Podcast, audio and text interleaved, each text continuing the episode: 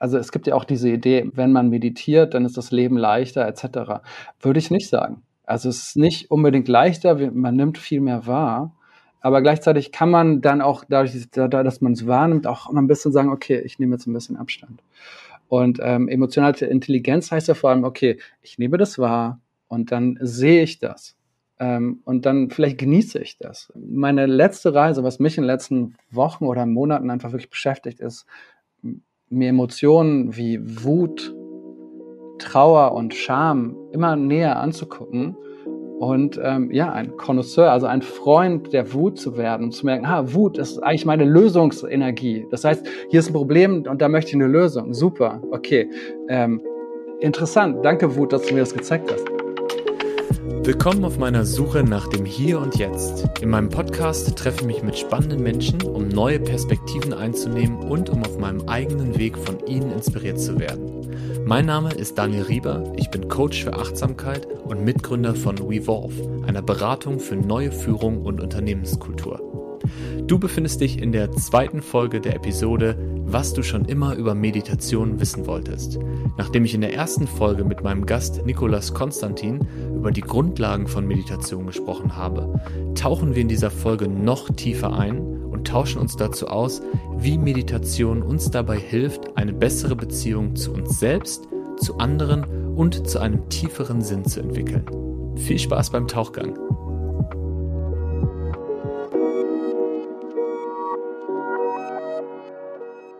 Nikolas, ähm, du hast die äh, letzte Episode mit einem schönen Bild beendet.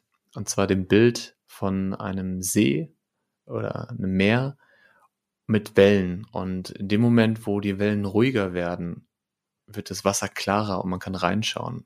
Und je ruhiger die Wellen sind, desto tiefer kann man blicken. Und ich glaube, das ist ein wirklich schönes Bild für Meditation.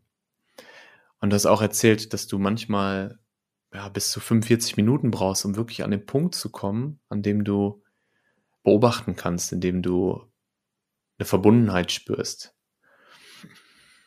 Wie beschreibst du diesen Moment, in dem du diese Klarheit hast? Oder zumindest ein bisschen mehr Klarheit als vorher in dem wilden Meer mit großen Wellen und Strömungen? Ja, ähm, letztens hat ein Freund irgendwie über Intimität gesprochen und äh, dieses Bild aufgerufen, Intimität, so see into me. Ähm, mhm. Also, dass man wirklich tief in sich reinguckt. Und ähm, ich würde diesen Moment als wirkliche, unglaublich schöne, wahre Intimität benennen. Mhm. Und ähm, auch vielleicht das Eintauchen in keine Frage, also in eine Fragestellung, die nicht beantwortet werden kann. Also wir mhm. gehen tief rein in vielleicht ein großes Mysterium. Und äh, mhm. ich glaube, ähm, ja, der Aristoteles hat auch mal gesagt, dieses, der Beginn von Philosophie oder des Sinnmachens des Lebens ist eigentlich dieses große Mysterium ähm, warum sind wir hier? Und da gibt es keine Antwort drauf, aber es gibt ein Gefühl, ein tiefes Eintauchen. Und ähm, wenn ich sowas beschreiben wollen würde und wie ich das oft in meinen Klassen tue, ähm, ist, dass ich mit Gedichten arbeite, die, ja, wie man in der Meditationssprache sagt, ähm, ja, mit dem Finger in Richtung Mond zeigen. Also diese Gedichte ähm, lassen einen hinspüren in dieses Gefühl der totalen Intimität mit einem selber, wo alle mhm. falschen Selbstannahmen eigentlich abfallen. Und da vergibt mein Englisch hier, aber ähm, äh, eins der schönsten, eine der schönsten Erklärungen ist die von Rumi. Ähm, Between our ideas of right doing and wrong doing, there's a place. And when the soul lays down in that grass, the world is too full to talk about. Also in diesem Ort, wo es keine Ideen gibt von richtig oder falsch, da gibt es einen Ort, genau, einen Platz. Und wenn sich deine Seele in dieses Gras legt, dann ist diese Welt zu viel, um überhaupt darüber zu sprechen. Und ähm, ja, so würde ich das ja vielleicht versuchen zu erklären, aber es kann auch nicht erklärt werden. Das ist schön. Ähm, was ich besonders schön finde gerade ist, dass du ja in der ersten Episode erzählt hast, dass dein erster Kontakt mit Meditation ein Gedicht war. Ja. Und dass du jetzt selber als Lehrer auch mit Gedichten arbeitest. Hm. Und ich glaube, dass dieses, diese Erfahrung, die du gerade versucht hast zu umreißen, ähm, ist schwer zu beschreiben. Und uns fehlt auch so ein bisschen die, uns fehlen so die Wörter dafür. Uns fehlt das Sprachset dafür. Und was häufig passiert, ist, dass man dann anfängt, Wörter und Bilder zu nutzen, die sehr in eine ähm, Esoterik-Richtung geht. Mhm. Mhm. Und wo dann viele dann auch sofort sagen, ah, damit will ich nichts zu tun haben. ja. Und äh, das zu übersetzen, also wir haben ja darüber gesprochen, dass es ja wirklich Wissenschaft ist. Also dieses Beobachten, was da tatsächlich ist, alle Geschichten immer wieder loslassen und einfach nur da sein und beobachten.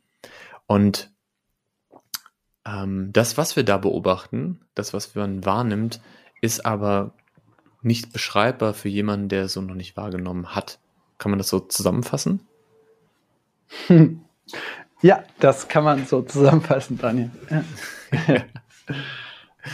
genau, aber um das mal zu entmystifizieren, ich mag diese Idee, die du gesagt hast mit den Intimitäten. Also so, du bist intim mit dir selber. Also du lernst dich selber wirklich kennen.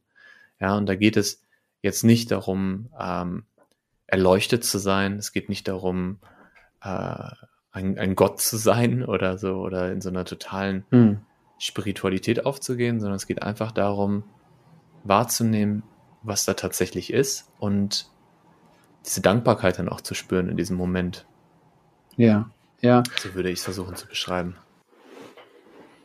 Was ich schön finde, ist, ähm, darüber nachzudenken, welche Beziehungen wir in unserem Leben führen. Und vielleicht auch, was, mhm. also, was macht denn eigentlich ein Leben aus, das irgendwie gut geführt ist? Also, wo ich, also, was macht Lebensqualität aus? Und ähm, mhm die vier Beziehungen, die ich sehe, ist einmal, was mache ich jeden Tag? Also was ist vielleicht meine, mein Purpose, meine Karriere? Und ist das eigentlich wirklich ausgerichtet auf, auf meine eigenen Werte? Und dann mhm. eine andere Beziehung, die, die die Qualität meines Lebens wirklich ausmacht, ist die Beziehung zu meinen Freunden und vielleicht meinem engsten Partner oder Partnerin. Und ähm, mhm und die Qualität und Tiefe dieser Beziehung. Und dann kommen wir eigentlich schon zu anderen, den anderen zwei Beziehungen. Und zwar das ist die einmal die Beziehung zu mir selber und ähm, da die wirkliche Intimität und wie gut kenne ich mich und wie sehr liebe ich mich oder mag ich mich und wie ähm, wie tief ist eigentlich meine Beziehung mit mir selber und ähm, und äh, ja, wie wir mit uns selber umgehen, hat ja einen Rieseneffekt, wie wir mit der Welt umgehen. Ähm, mhm. So, und dann kommt noch eine vierte Beziehung dazu, über die wir jetzt gar nicht so viel sprechen in unserer Zeit sozusagen, aber es ist eigentlich ähm, die Beziehung mit der Fragestellung, warum wir überhaupt hier sind.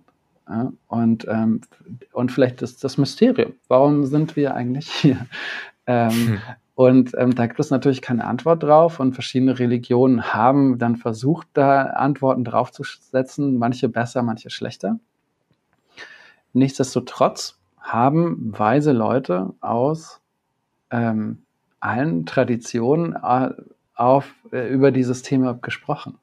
Und Wissenschaftler, auch moderne Wissenschaftler von Einstein zu Niels Bohr, haben immer von diesem Mysterium gesprochen und auch als, als sozusagen der, der, der, der große Antrieb, überhaupt im Leben etwas zu machen. Und ähm, diese, diese zwei Beziehungen näher zu beleuchten und da eine Tiefe zu erlangen und mit mhm. sich selber so, äh, so viel Schönheit zu finden, ähm, hat natürlich einen riesen Einfluss auf alle anderen Dinge, die wir tun und die Antriebe, die wir haben und die Qualität unserer Beziehung äh, mit anderen. Ja, ja. Und das ist so schön, da reinzugucken. Deswegen halt, es ist immer lustig, wenn wir von irgendwie Stressreduktion etc. sprechen. Nein, es geht um ein hinterfragtes Leben und Lebensqualität. Und äh, ja. man würde, kein Mönch würde sagen, äh, dass er für äh, meditiert, um seinen Stress abzubauen, sondern weil er einfach immer, es ist immer schöner ist, in seine eigene Stille zu gehen.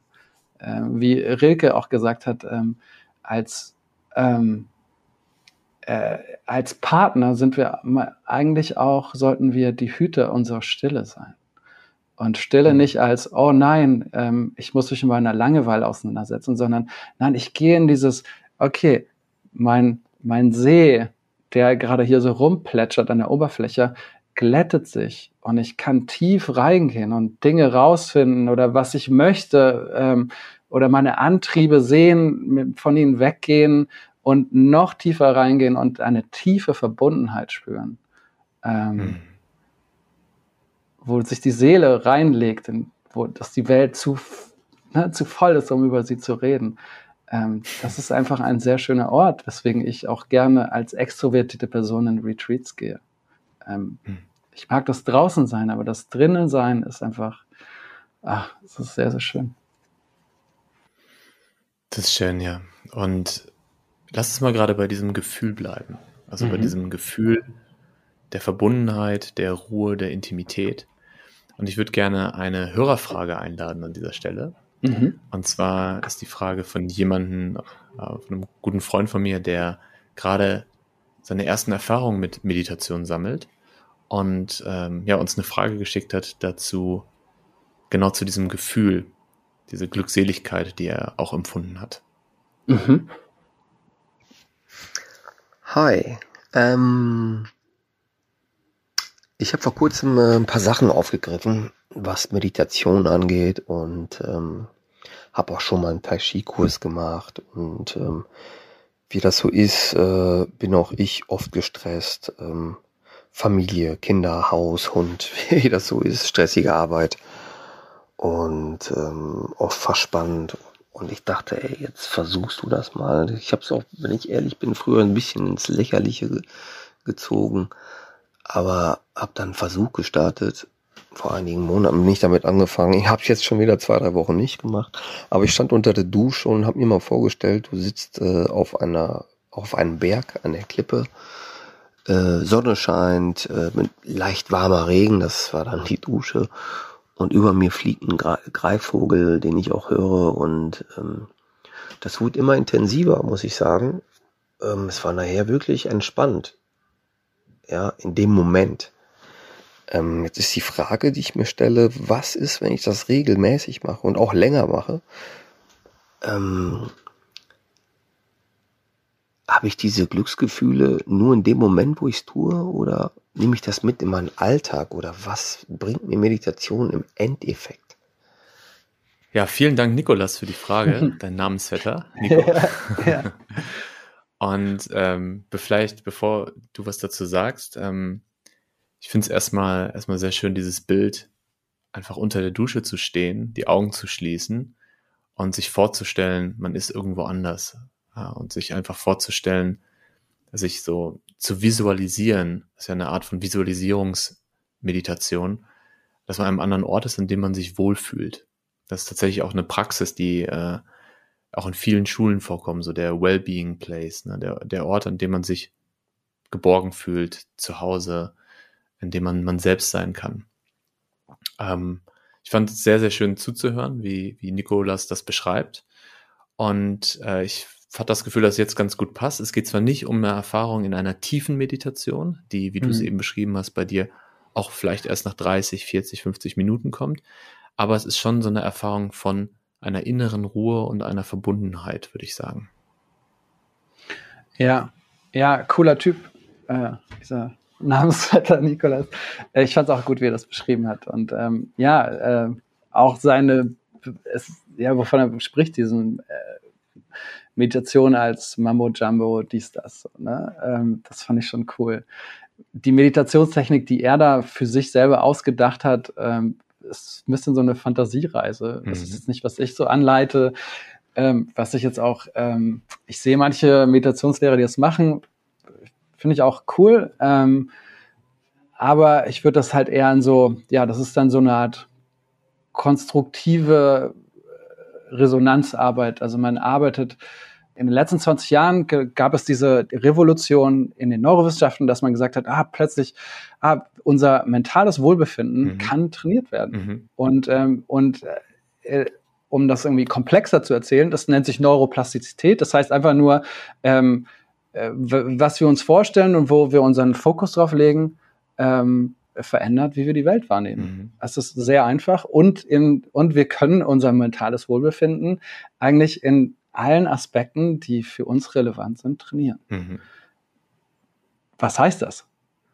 Das heißt, dass wir eigentlich jetzt in der Verantwortung sind, für uns oder unsere Kinder, er hat ja auch Kinder oder, oder ähm, ähm, und unser Umfeld, unsere Hausaufgaben zu machen, um unser mentales Wohlbefinden zu trainieren. Mhm. Und damit stellt sich die Frage, wie trainiere ich das am besten? Und ja, wir können sagen, ich meditiere und stelle mir eine Fantasiereise vor. Das ist total schön und ich, äh, sehr hilfreich in, vielleicht in diesem Bereich. Ähm, wir können aber auch sagen, okay, ich trainiere in dem Bereich, die mir, der mir wichtig ist, erstmal meine Aufmerksamkeit, also meine Achtsamkeit. In anderen Bereichen trainiere ich meine Empathie und Resonanzfähigkeit mit anderen und mhm. ähm, und ähm, gehe da in die Tiefe und dann vielleicht, wenn ich wirklich diese Intimität und äh, ein hinterfragtes Lebensgefühl äh, der Lebensqualität spüren möchte, dann gehe ich vielleicht in andere, äh, trainiere ich andere Techniken. Ja, ja. Das heißt, in diesen Aspekten des mentalen Wohlbefindens gibt es einfach unterschiedliche Kategorien. Ähm, je nachdem, welche wir trainieren, ähm, werden wir da total nach vorne kommen. Ja, spannende Perspektive auch zu sagen, ähm, wir stehen in der Verantwortung. Also wir wissen jetzt, dass es möglich ist und daraus resultiert, so wie du es gerade beschrieben hast, auch eine gewisse Verantwortung, ähm, sich darum zu kümmern. Finde ich eine, eine spannende Perspektive. Ich würde gerne noch auf einen Aspekt, den er angesprochen hat, kurz eingehen wollen, nämlich die Frage, ähm, dieses Glücksgefühl, was er empfunden hat, ob das auch nach der Meditation noch bleibt und warum man das eigentlich macht. Und äh, ich glaube, dass so das kenne ich von mir auch selber am Anfang, habe ich wirklich dieses Glücksgefühl gesucht und habe Meditationspraktiken ausprobiert, um diese Momente des Glücks zu haben. Und äh, bin jetzt aber eher in der Intentionslosigkeit. Also nicht zu meditieren, um sich glücklich zu fühlen, sondern einfach zu sein und auch damit okay zu sein, in einer Meditation traurig zu sein oder in einer Meditation mal gar nichts zu spüren. Ja, also diese, ähm, Meditation nicht als Tool für Glücklichkeit zu sehen, sondern als Tool, um mit sich zu sein und mit dem, was tatsächlich ist. Hm, voll schön. Stellt ja noch die Frage, was macht einen glücklich? Ja? Mhm. Oder das, das steht ja auch dahinter. Und ähm, ich, ja, ähm, wir können vielleicht auch das Beispiel nehmen eines Sommeliers, der äh, ich liebe Essen und Gourmet sehr, aber so, mhm. äh, ein Sommelier trainiert seine Nase, um möglichst viele, mit seinen Sinnen möglichst viele Dinge wahrzunehmen. Ja. Wenn wir meditieren, wären wir nichts anderes, meiner Meinung nach, als Konnoisseure der menschlichen Wahrnehmung. Ja, Oder, äh, ja. Ne? Das heißt, wir, wir trainieren unsere Metakognition, also unsere, wie nehmen wir eigentlich ähm, die Welt wahr? Und, ähm, und werden sehr, sehr neugierig. Und äh, das stellt, und dann kommen wir auch auf die Frage, was ist eigentlich emotionale Intelligenz? Ne? Emotionale mhm. Intelligenz heißt ja vor allem erstmal wahrzunehmen, welche Emotionen sind da mhm. und sie vielleicht auch mal zu feiern. Mhm. Ähm, also ein Beispiel ist es gerade, ich gehe seit zwei Wochen durch extrem harte Trauer. Also wirklich, mein ganzer Körper ist halt total in Trauer. Und ähm, hätte ich jetzt dieses Training nicht gemacht, ähm, äh, dann würde ich, glaube ich, abdrehen. Und, mhm. das, und ich möchte deswegen auch nicht sagen, äh, also es gibt ja auch diese Idee, wenn man meditiert, dann ist das Leben leichter etc. Mhm. Würde ich nicht sagen. Also mhm. es ist nicht unbedingt leichter, man nimmt viel mehr wahr, aber gleichzeitig kann man dann auch dadurch, dass man es wahrnimmt, auch immer ein bisschen sagen, okay, ich nehme jetzt ein bisschen Abstand. Und ähm, emotionale Intelligenz heißt ja vor allem, okay, ich nehme das wahr und dann sehe ich das. Ähm, und dann vielleicht genieße ich das. Meine letzte Reise, was mich in den letzten Wochen oder Monaten einfach wirklich beschäftigt, ist, mir Emotionen wie Wut, Trauer und Scham immer näher anzugucken und ähm, ja, ein Connoisseur, also ein Freund der Wut zu werden und zu merken, ha, Wut, das ist eigentlich meine Lösungsenergie. Das heißt, hier ist ein Problem und da möchte ich eine Lösung. Super, okay. Ähm, interessant, danke Wut, dass du mir das gezeigt hast. Oh, Scham, okay, das sollte ich in der Gesellschaft eigentlich nicht zeigen, etc. Das ist, ne? Und, ähm, ja, ja, ja. und jetzt, also heute äh, habe ich sehr viel mit Scham verbracht. Und das wären eigentlich Emotionen gewesen, die ich persönlich nicht angeguckt hätte und und sozusagen einfach unter Verschluss gehalten hätte. Und sie hätten dann sich in vielleicht Wutausbrüchen gezeigt oder in ähm, Verhalten, dass ich irgendwie aus einer Situation rausgehe oder irgendwie zu Menschen einfach echt kacke bin. Und ähm, da bin ich einfach sehr dankbar, jetzt die Tools zu haben, das einfach anzugucken. Und ähm, ja, wie gesagt, ein, ein Freund, ein Connoisseur des menschlichen Erlebens zu werden. Und äh, das ist schön. Das finde ich ein richtig schönes Bild. Kann ich mir auch gerade bildlich vorstellen.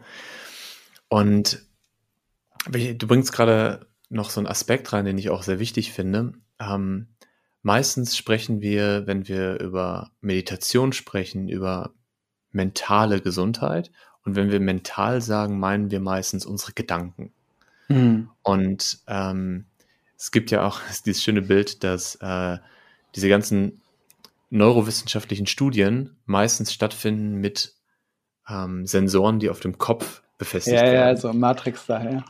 genau. genau. Da gibt es das schöne Bild von einem äh, Mönch, dem oder einem buddhistischen Lehrer, der angeschlossen wird an so ein Gerät ja. und dann, dann sagt, warum messt ihr meinen Kopf und nicht mein Herz? und du hast gerade die schöne Ebene reingebracht, so der Emotion. Also in dem Moment, wo ich mich hinsetze und beobachte, beobachte ich ja nicht nur, welche Gedanken da kommen, sondern mhm. ich beobachte ja auch, welche körperlichen Empfindungen da sind. Zum Beispiel, weiß ich nicht, Wind ähm, oder die Kleidung auf der Haut oder mein Rücken, der wehtut oder so. Aber noch viel spannender, ich merke ja auch, welche Emotionen da sind. Ich ähm, werde immer mehr Experte für meine eigenen Emotionen. Ich merke, ah, so fühlt sich Wut also an. Und interessant, es kann Wut gleichzeitig da sein und Freude im gleichen Moment. Beides ist da. Mhm. Und dem Ganzen Raum zu geben und äh, nicht dem zu begegnen mit, oh nein, Wut, ich, ich will keine Wut, Wut ist unangenehm, sondern zu sagen, spannend, was will die Wut eigentlich? Woher kommt die Wut eigentlich? Hat die, hat die Wut eine Berechtigung, um hier zu sein gerade? Ja, und das finde ich äh, eine Dimension, die für mich auch gerade wirklich eine, nochmal eine neue Dimension aufmacht. Ja, also erstmal zu gucken, was sind da eigentlich für Gedanken, aber dann auch zu schauen, was ist da eigentlich noch, ja, und dadurch wirklich eine Verbindung zu sich selbst aufzubauen. Mhm. Ja, da wir jetzt hier schon also in Folge 2 sind und auch über tiefere Dinge so ja, äh, ein bisschen. Go for it. Genau. Ähm, in Yoga-Philosophie gibt es dieses Konzept, das ähm, nennt sich Niroda Parinama. Also die große Idee ist, wenn wir nach unten gehen in diesen Ort, wo vielleicht ähm, also nehmen wir an, wir gehen jetzt in eine tiefe Meditation. Ähm, ich kann mhm. jetzt das Beispiel nehmen, ich äh, in meinem ersten 14-Tage-Retreat, ähm, plötzlich gewinne ich diesen Abstand mhm. und äh, zu meinen Gedanken. Ich sehe meine Gedanken und ich sehe eigentlich, also dass meine Wahrnehmung war, ich gehe hinunter, mit meinen Gedanken hinunter, merke, ah, es kommen immer ähnliche Gedanken auf. Also es gibt das Gedankencluster. Es gibt also mhm. vielleicht fünf, sechs Inseln oder, oder Bäume von Gedanken, die immer wieder kommen. Und ich gehe einen Schritt runter. Das heißt, ich sehe sozusagen meine, die fünf Gedanken, die immer wieder aufkommen. Ähm, mhm. Was wir jetzt in, in, der Psychologie würden das halt vielleicht Antreiber auch nennen. Ähm, oder gewisse Skripts, die immer wieder auftun. Und ich habe jetzt sozusagen diesen Abstand. Ähm, und jetzt gehe ich noch einen Schritt tiefer und bin einfach nur in einem Gefühl der Glückseligkeit. Also mhm. Altered States nach Davidson sozusagen. So, in alter, ähm, in äh, Yoga-Philosophie nennen wir das dann Niroda Parinama oder die Waschmaschine, so wie ich das so nennen würde. Das heißt, wir, das heißt, dadurch, dass wir da unten sind, wäscht sich alles so ein bisschen durch. So, das heißt, ja. wir können unser, unser ganzes Sein und unsere ganzen Nervigkeiten und unsere ganze Befindlichkeit einfach mal durchwaschen, so, ne? Äh, durch, durch, dadurch, dass wir einfach ein bisschen Abstand haben. Ähm, was Viktor Frankl sagt ja auch so, zwischen dem Impuls und der Reaktion gibt es so einen kleinen Funken, so einen, einen kleinen Spalt. Ähm, und dazwischen, mhm. da den Keil einzumachen, so, ne? Ähm, ja, das ist, äh, da, da, das ist, wo dann eigentlich, finde ich, wirklich auch persönlich, äh, wo wir einfach eine Tiefe erlangen und ähm, wo ich zum Beispiel mich doch stark verändert habe als Mensch, dadurch, dass ich diese, diese, diesen Abstand bekommen konnte. Ich bin zwar immer noch ein nerviger Typ, aber ähm, ein Ticken weniger vielleicht. Ja. Sehr schön. Lass uns an der Stelle mal den Yuval Harari nochmal einladen. Ja. Der hat nämlich in seinem Talk, wo wir in der ersten Episode schon einen Ausschnitt von gespielt haben, auch noch was Schönes äh, anderes gesagt. I think many people make a mistake about meditation, that they think meditation is a tool to get all kinds of special experiences. Mm-hmm. Like I go to an amusement park, and this is another kind of amusement park. I'll use meditation to have all kinds of special experiences. And actually, I think the most important benefit of meditation is to get to know the most ordinary, daily, natural patterns of your mind and of your body. To get to know your anger, your pain, your joy, your, your boredom, because this is what you have to deal with in life. If meditation is a kind of vacation, like for a couple of days I have these special experiences, but then for most of the year I still have to deal with my anger and my boredom, it didn't really help me. Sau gut. Ja, das, das können wir einfach so stehen lassen, oder? Wie schön, das passt zu dem, was wir gerade gesagt haben, ohne dass mir das bewusst war. Ja, ich glaube, zwei Punkte fallen mir hier noch auf. Und zwar, ähm, was wir jetzt wissen, ähm, wir, also Research in Mindfulness etc. ist ja sehr, sehr jung. Und mhm. ähm, gleichzeitig äh, zeigt es uns ganz viel auf, über wie unser Geist funktioniert, wie wir unseren Geist besser trainieren können, ähm, dass unser Wohlbefinden trainierbar ist. Ähm, also wir können so viel machen. Und mhm. äh, dann gibt es auch viele Studien, die ähm, schon Langzeit Practitioners ähm, untersucht haben. Und da gibt es den Effekt, den auf Englisch nennt sich dann vom Altered States to Altered Traits.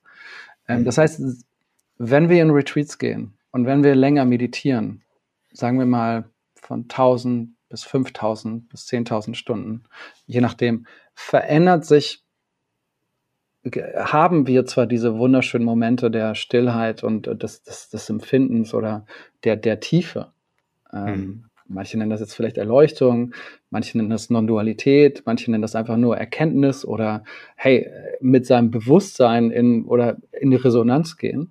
Ähm, mhm. Diese Altersstates passieren und äh, sind total schön. Und ich würde da jetzt auch nicht abraten. Aber es, ist, es geht nicht um diesen Tourismus dorthin, sondern mhm. was nämlich passiert ist, je öfter wir das machen, ähm, oder je, je länger wir trainieren, ist, dass sich unser Alltagsempfinden verändert. Das heißt, ähm, ja, vielleicht was er, wovon er gesprochen hat, auch diese emotionale Intelligenz für, hey, eine gewisse Neugier, hey, wie, wie funktioniert eigentlich meine Wut? Wie funktioniert eigentlich mein Empfinden? Ähm, warum bin ich jetzt gerade gelangweilt? Wie fühlt sich Langeweile an? Ne? Also wir werden einfach neugierige kleine Kinder. Und ähm, was wir derzeit wissen, ist, dass zum Beispiel ähm, wir uns, wenn wir öfter länger trainieren, wir uns selber gar nicht mehr so ernst nehmen und viel mehr auch in, in Aktion gehen und viel mehr auch für andere, anderen helfen wollen. Mhm. Also es ist ähm, diese, diese, diese Regionen, die in Richtung Mitgefühl gehen. Und dadurch kommt dann aber auch, dass wir äh, eigentlich ähm, lieber machen, lieber agieren, lieber helfen und uns verbundener fühlen mit eigentlich anderen Menschen. Also dieses Gefühl der Interdependenz so dieses mhm. Ubuntu, dieses ähm, ohne dich kann ich nicht sein, so ein bisschen so. Ne? Ähm, und ähm, das heißt, wir, wir gehen nicht nur raus, um irgendeinen Tourismus zu machen, sondern wir gehen raus, um diese Tiefe zu erlangen und dadurch verändern wir eigentlich unsere, unsere ganzen neuronalen Bahnen, wie wir die Welt wahrnehmen und sind viel mehr für uns selber da, haben viel mehr Tiefe und können dann da sein. Und das finde ich sehr, sehr schön. Ähm, ja. Ein anderer Punkt ist, ähm, ja, äh, Max Herre, der Sänger, hat mal, hat mal gesungen, wir, wir rennen, wir rennen, aber wo rennen wir hin? So, ne? Ja, und, das kenne ich. Und ähm, ja, das finde ich auch noch so ein Aspekt. So, wo wollen wir denn eigentlich hin? So, und ähm, ich finde es heutzutage viel, viel wichtiger, Reflexionsräume aufzumachen, äh, um, also in meinem Beispiel, ich habe 14 Tage in einem Retreat verbracht, ähm, wo ich eigentlich nur darüber nachgedacht habe, was mein nächster Job sein wird. Oder ich, einmal war ich, einmal bin ich fünf Tage in komplette Dunkelheit gegangen. Mhm. Ähm, sagen wir mehr so obskure Praxisen. Ähm, komplette Dunkelheit. Und ähm, habe da auch äh, die meiste, die meisten Dinge, die aufkamen, waren so trivial und ähm, ja eigentlich äh, damit beschäftigt, was mein nächster Move sein wird. Und äh, eigentlich wollte ich, ja, äh, kam irgendwann kam die Idee von einem Kombucha-Label in Berlin oder so. Und das hat sich vor meinen Augen ausdiskutiert. Ähm, und ja, da stellt sich die Frage, wo wollen wir hin und was, wenn wir nicht reflektieren und irgendwie zu einer Tiefe gelangen, ähm, ja, dann sind wir eigentlich auch nur Sklaven unserer Antreiber. So. Ja. Du hast äh, viele spannende Sachen gesagt. Ähm, was bei mir gerade noch hängen geblieben ist, ist das Wort Non-Dualität und das Wort äh, Erleuchtung. Mhm. Und lass uns da mal einen Moment drüber sprechen, weil äh, viele natürlich Meditation mit einer spirituellen Erleuchtung in Verbindung bringen und auch Meditation mit Religion, zum Beispiel mit dem Buddhismus in Verbindung bringen. Und die Meditation, über die wir beide ja gesprochen haben, auch mit jemandem wie äh, Harari, ist natürlich eher so diese westliche Perspektive, diese Perspektive von Wissenschaft, sich selbst besser kennenlernen, ähm, so wirklich äh, losgelöst von jeglichem Spiritualität beziehungsweise jeglicher äh, Religiosität. Und was würdest du sagen, was bedeutet für dich Non-Dualität und was bedeutet für dich Erleuchtung? Und inwieweit kann man das auch tatsächlich mit Religion zusammenbringen? Große Frage. ja, jetzt sind wir bei den einfachen Fragen gelangt. Äh, angelangt. Ja, ja ähm, wow. Ich, ähm, mein Kurs in Japan hieß damals von Dualität zu Non-Dualität. Und mhm. das war also ein, ein Philosophiekurs in Japan, in der Nähe von Kyoto. Und wir haben angefangen mit westlicher Philosophie, wo es immer darum geht, ähm, der Mensch und das wir, was wir wahrnehmen, sind separat und sind langsam aber sicher in gewisse Weisheitstradition oder Philosophietradition des Osten gegangen, die einfach eine ganz andere Wahrnehmung haben. Also, mhm. wo dann die Idee ist, ähm, sobald wir aufhören mit unseren, uns irgendwie da an Sachen zu attachen und etwas, etwas mehr näher nach innen gucken, ähm, werden wir sozusagen ein Gefühl bekommen für eine Tiefe, die uns da sagt, hey, warte mal, es gibt eigentlich keine Dualität zwischen mir und anderen, sondern es gibt eine Non-Dualität. Also eigentlich, wir sind alle verbunden und ähm, mhm. genau, Yoga heißt genau das Gleiche. Yoga heißt diese Verbindung, dieses York, diese Verbindung sozusagen. Ne? Ähm, mhm. Gewisse alte, weise Texte, Advaita, Vedanta etc. Advaita heißt eigentlich nichts anderes als nicht dual. Ähm, mhm. Das heißt, was heißt das? Dass wir im Westen eigentlich mit dieser Idee aufgewachsen sind, hey, ähm, ich bin anders als die anderen und, ähm, mhm. und demzufolge auch einen gewissen Individualismus geprägt haben, der vielleicht gesund ist oder auch ungesund ist, das, das, das wage ich jetzt nicht zu, zu bewerten. Aber es gibt woanders ganze Systeme, es gibt über, über Jahrtausende, gab es andere Systeme, die genau das Gegenteil erzählen ähm, mhm. wo die weisesten Leute einfach nach innen gegangen sind und geguckt zu, und geforscht haben und eigentlich es dann auch Systeme gibt, um diese Non-Dualität zu erkennen. Das System mhm. von Yoga zum Beispiel, ähm, nach Patanjali, so der OG, der Tupac des, des, des Yogas, hat halt acht verschiedene Schritte und diese acht Schritte gehen eigentlich genau dann dahin, diese Erkenntnis zu haben. So, also die meisten Yoga-Lehrer werden dir nach einer Zeit genau sagen, hey, nach Asanas äh, sind, gehen wir in Richtung Dhyana, Pratyahara etc. und haben dann diesen Effekt des Samadhis, dieser Erkenntnis. Yoga ist nichts mhm. anderes als diese Erkenntnis. Ähm, Im Zen hast du einen anderen Weg, zum hinzukommen, und zwar durch Fragen, durch Koans oder so weiter. So. Mhm. Ähm, die Sufis arbeiten mit Gedichten, ähm, was unglaublich wunderschön ist. So. Und auch die mystischen alten äh, Christen ähm, Teresa de Avila etc., haben genau das Gleiche gemacht. Sie sind durch selber hingucken an diesen Ort gelangen, der, und wenn sie dann darüber schreiben, ähm, kannst du, kann man eigentlich eins zu eins vergleichen, wie unterschiedliche, also wie das der, der gleiche Ort ist, von dem man erzählt. Und ähm, insofern ist es relativ schwierig zu sagen, ist das jetzt Religion oder ist das nicht einfach ein aus, sind das ausgeklügelte Systeme, ähm, mhm.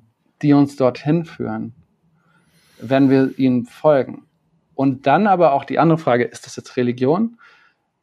Ähm, sobald wir anfangen, unsere eigene Wahrnehmung zu erklären und mhm. vielleicht ähm, eine Gemeinsamkeiten zu finden, ähm, können wir das nicht mehr also geht es in Richtung Deutung. Und sobald wir das deuten, können wir uns da festfahren, ähm, können Systeme drüber bauen. Ähm, ja, insofern würde ich sagen, dass all diese Richtungen gleichzeitig religiöse Aspekte haben. Buddhismus ist auch eine Religion und da gibt es halt so viel mhm. komisches Zeug, was total lustig ist, aber gleichzeitig, ja, das Gleiche, was dem Christentum anprangern, äh, findet sich auch in den ganzen anderen Systemen auch wieder. Ja. Kleine, einfache Antwort. War eine sehr schöne Antwort tatsächlich. Also für mich mein erster An Anknüpfungspunkt war damals wirklich auch Sam Harris, der als, als einer der führenden Intellektuellen ein Buch geschrieben mhm. hat, das hieß Waking Up. Und da schreibt er, hey, wie können wir eine, eine, ein spirituelles Leben führen ohne Religion? Und mhm. das fand ich relativ cool. Und ähm, wir wissen ja heute auch, dass viele Leute auch seit den 70ern durch Erfahrungen mit psychedelischen ähm, Substanzen äh, ähnliche Effekte, ähnliche Momente, ähm, Erkenntnisse hatten und dann auf die, auf die Reise gegangen sind, um sich das besser zu erklären. Und ähm, ja, zum Beispiel Harvard-Professor, äh, äh, ein Harvard-Professor, der dann später zu Ram Das, äh, dem Meditationslehrer wurde, sozusagen. So. Ähm, also es bleibt spannend und es bleibt halt einfach auch ähm, ja, jedem auch selber überlassen, wie tief er da reingehen möchte, so in, in das Mysterium, das aber einfach da ist. Ja, ja. Wir haben jetzt gerade so ein bisschen rausgezoomt und uns wirklich so die großen Fragen gestellt, auch sehr ähm, allgemein. Was ich gerne machen würde, wäre nochmal richtig reinzoomen zu dir. Und zwar, zu Nikolas jetzt heute. Wo stehst du gerade? Also was sind deine, deine größten Herausforderungen? Was ist deine, das, was dich am meisten begeistert gerade? Ähm, wo stehst du auf deiner Reise nach mehr Meditation, mehr im Hier und Jetzt sein? Mhm. Ja, ähm, als ich selber viel in diese Retreats gegangen bin und damals auch zum Beispiel von der Yogaschule angefragt wurde, deren Yoga ähm, zu schreiben, mhm. ähm, hatte ich halt einfach das Glück, ähm, ja, mich mit diesen Themen einfach tiefer beschäftigen zu können. Mhm. Und demzufolge diese unterschiedlichen Systeme einfach mal reinzugucken, ähm, sie auch persönlich erleben zu können. Also wenn wir jetzt zum Beispiel von diesen Altered States reden, ähm, das Yoga-System nach Patanjali hat halt acht verschiedene States of Samadhi, die sich so decken mit äh, den buddhistischen Jhana-States. Also es gibt die, dieses, diese Idee des komparativen Erlebens, ähm, finde ich einfach sehr, sehr spannend und schön. Ähm, und weiterhin faszinierend. In den letzten anderthalb Jahren habe ich einfach das Fass aufgemacht, ähm, diese ganzen, die, die meisten, viele Studien über das Thema zu lesen. Ich hm. bin, weiß, bei, bei, ja, ich bin halt leider kein Wissenschaftler. Äh, ich finde es einfach nur sehr, sehr spannend aus, aus der Perspektive einer Person, die halt sehr in diese Bereiche, in diesen Bereichen schon Erfahrung hat, Meditation etc., das abzugleichen mit dem Stand der Wissenschaft. Und mhm. wenn wir jetzt noch unsere Welt, die im Wandel ist, dazu nehmen, dann gibt es ein wunderschönes Dreieck zwischen ähm, alten Techniken, die wahrlich funktionieren, ähm, die wirklich zu Erkenntnissen und Weisheit führen. Ähm, Wissenschaft, die uns das einfach sehr viel mehr erklärt. Und wie ich finde, halt ähm, Leadership oder die Frage ist, wie können wir eigentlich mit diesen Erkenntnissen zu besseren, äh, ja, äh, besseren Antworten kommen auf die mhm. Fragen mhm. unserer Zeit. Und da habe ich halt einfach das Glück, dass ich mit verschiedenen Führungskräften aus, aus der Welt halt gerade arbeiten darf ähm, Und äh, ob das jetzt, äh, jetzt wie zum Beispiel der, der, der Gründer von äh, Surplus ist, ähm, der nachhaltige Produkte macht äh, und äh, mit, mit äh, Lebensmittelversch gegen Lebensmittelverschwendung kämpft und halt irgendwie 200 Mitarbeiter hat, mit dem einmal im Monat äh, in eine Meditation zu gehen und dann diese Check-ups zu machen ähm, oder, oder anderen Personen. Einfach, da habe ich dieses Glück, mit diesen Personen arbeiten zu können und sie in ihrer Vision diese Welt verändern zu können, erstmal von innen heraus und dann nach außen sozusagen zu begleiten ähm, ich glaube, das ist schon mal ein, ein, Punkt, der, der, der mir sehr wichtig ist. So. Du, man sollte sie nicht aus der Welt rausnehmen, sondern man gucken, wie könnte man eigentlich einen positiven, ja, die Welt weniger zumüllen und einen positiven Beitrag leisten. Du hast äh, in der ersten Episode erzählt, dass du ähm, in, in Brüssel in der politischen Welt als Berater aktiv warst. Hm. Und ähm, heute bist du vor allen Dingen im Bereich Achtsamkeit und wie du gerade auch beschrieben hast, Unternehmenskultur, Führungskräfte, einmal mit Mind Inc., einem Beratungshaus, und mit ähm, Onira bzw. Mind Club, wirklich so ein Angebot für Einzelpersonen. Mhm. Magst du vielleicht noch kurz in Anführungsstrichen erzählen, ähm, wie die Reise für dich dahin gekommen ist? Also gab es so einen bestimmten Moment, in dem du wusstest, ich muss jetzt aus Brüssel weg? Und ich ziehe jetzt nach Berlin und ich äh, starte jetzt äh, das Projekt Mindfulness? Oder ist das was, was wirklich Schritt für Schritt sich entwickelt hat und wo du am Anfang gar nicht wusstest, wo es eigentlich hinführt? Ja, das Schöne im Leben ist ja, dass man hinterher immer den roten Faden sieht, der in, dem, im echt nur, im echt, in diesen Momenten voller Unsicherheit ähm, ja einfach immer so eine Art ähm, ja, Schritt ins Ungewisse ist. Es, ich glaube, es gab für mich nach drei Jahren als Referent ähm, im Parlament den Moment, okay, jetzt habe ich das gelernt, was ich immer machen wollte. Oder, oder, und äh, es gab diesen Moment, wo ich dachte, wow, äh, von jetzt an wird es sehr viel einfacher. ähm, was für viele dann einfach der Punkt ist, okay, ähm, jetzt halte ich hier fest und äh, lass nicht mehr los.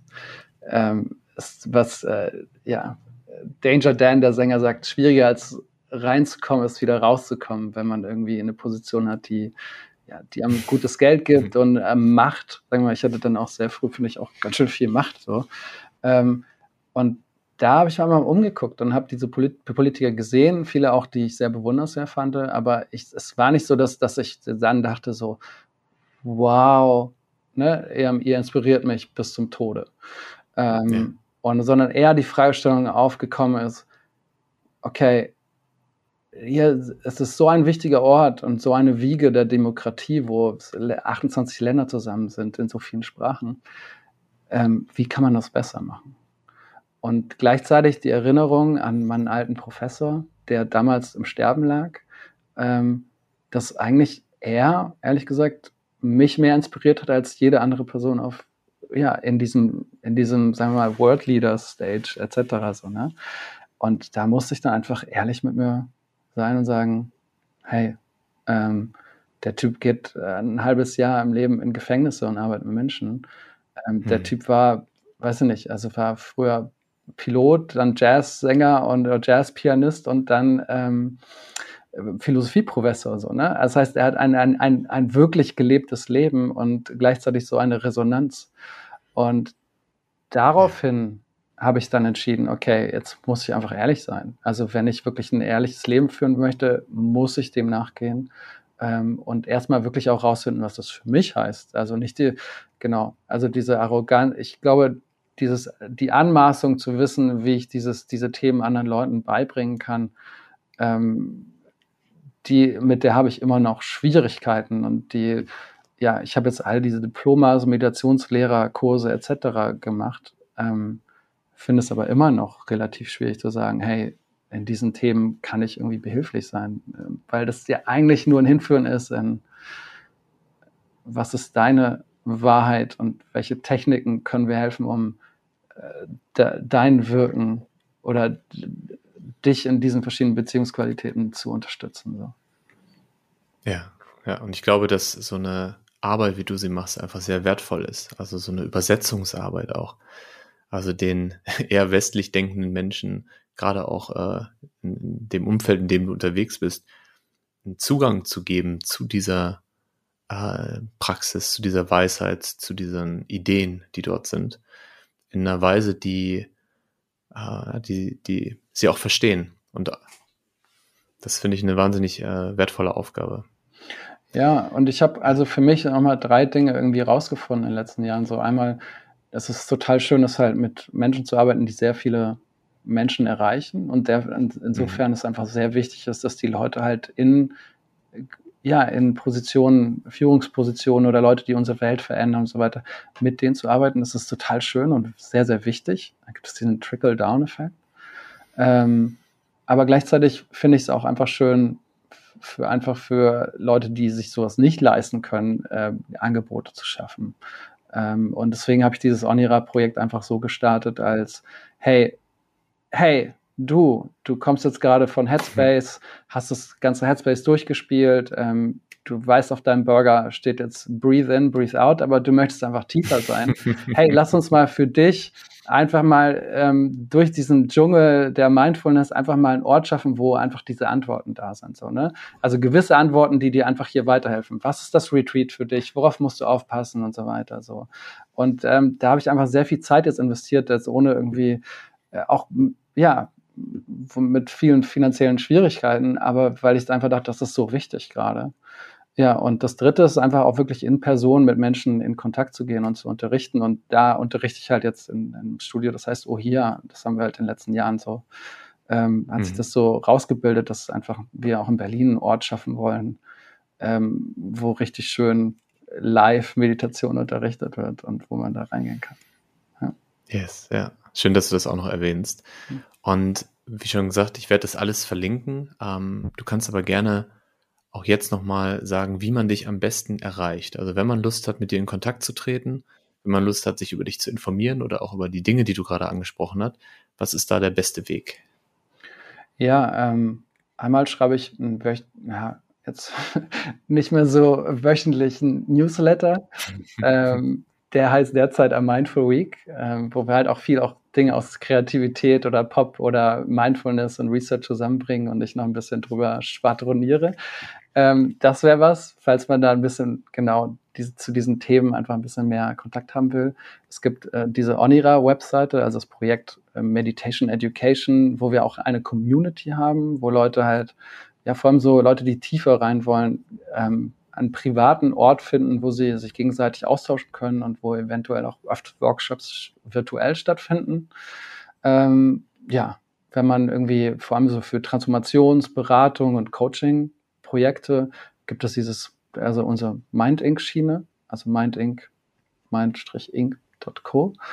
Ähm, mhm. Genau, und äh, ich glaube, ich habe weiterhin diese Liebe für Fotografie und einfach Dinge schreiben. Deswegen bin ich auch viel auf Instagram unterwegs, ähm, wo ich einfach Bilder, meine Bilder und mein, mein, einfach mein Tage, visuelles Tagebuch poste. Und das gleiche ist eigentlich auf LinkedIn, ähm, was auch ein toller Ort ist, mit schlauen Leuten aus der Welt äh, in Kontakt zu treten. Also alles yes. unter dem Namen Nikolas Konstantin. Klasse. Danke, dass du die Zeit genommen hast. Zwei hm. Episoden haben wir heute geschafft. Ähm, ich freue mich riesig drauf, die zu veröffentlichen und bin aufs Feedback gespannt. Und äh, an der Stelle auch nochmal Danke an Anna Troja, die mich unterstützt hat dabei. Und an alle, die Fragen geschickt haben. Ein paar Fragen haben wir als Audios eingespielt, ein paar Fragen aber auch eingebaut einfach in, äh, in das Skript. Und ja, mir hat es richtig Spaß gemacht. Ich fand es vor allem schön, jetzt in der zweiten Session nochmal mindestens zwei Schritte tiefer zu gehen. Mhm. Und äh, ja, freue mich drauf, wenn wir uns nächstes Mal in Person sehen und in Berlin einen kleinen Spaziergang machen, Kaffee trinken, Eis essen oder zusammen meditieren. Ich hoffe, du konntest aus dieser Doppelfolge einiges für dich mitnehmen und hast Lust darauf bekommen, dich noch tiefer mit Meditation zu beschäftigen. In den Show Notes findest du fünf Buchtipps von Nikolas und mir, die dich bei deiner eigenen Praxis unterstützen werden. Wenn dir die Folge gefallen hat, dann freue ich mich, wenn du meinen Podcast abonnierst und so dabei hilfst, dass auch andere ihn finden. Liebe Grüße und hab einen wundervollen Tag.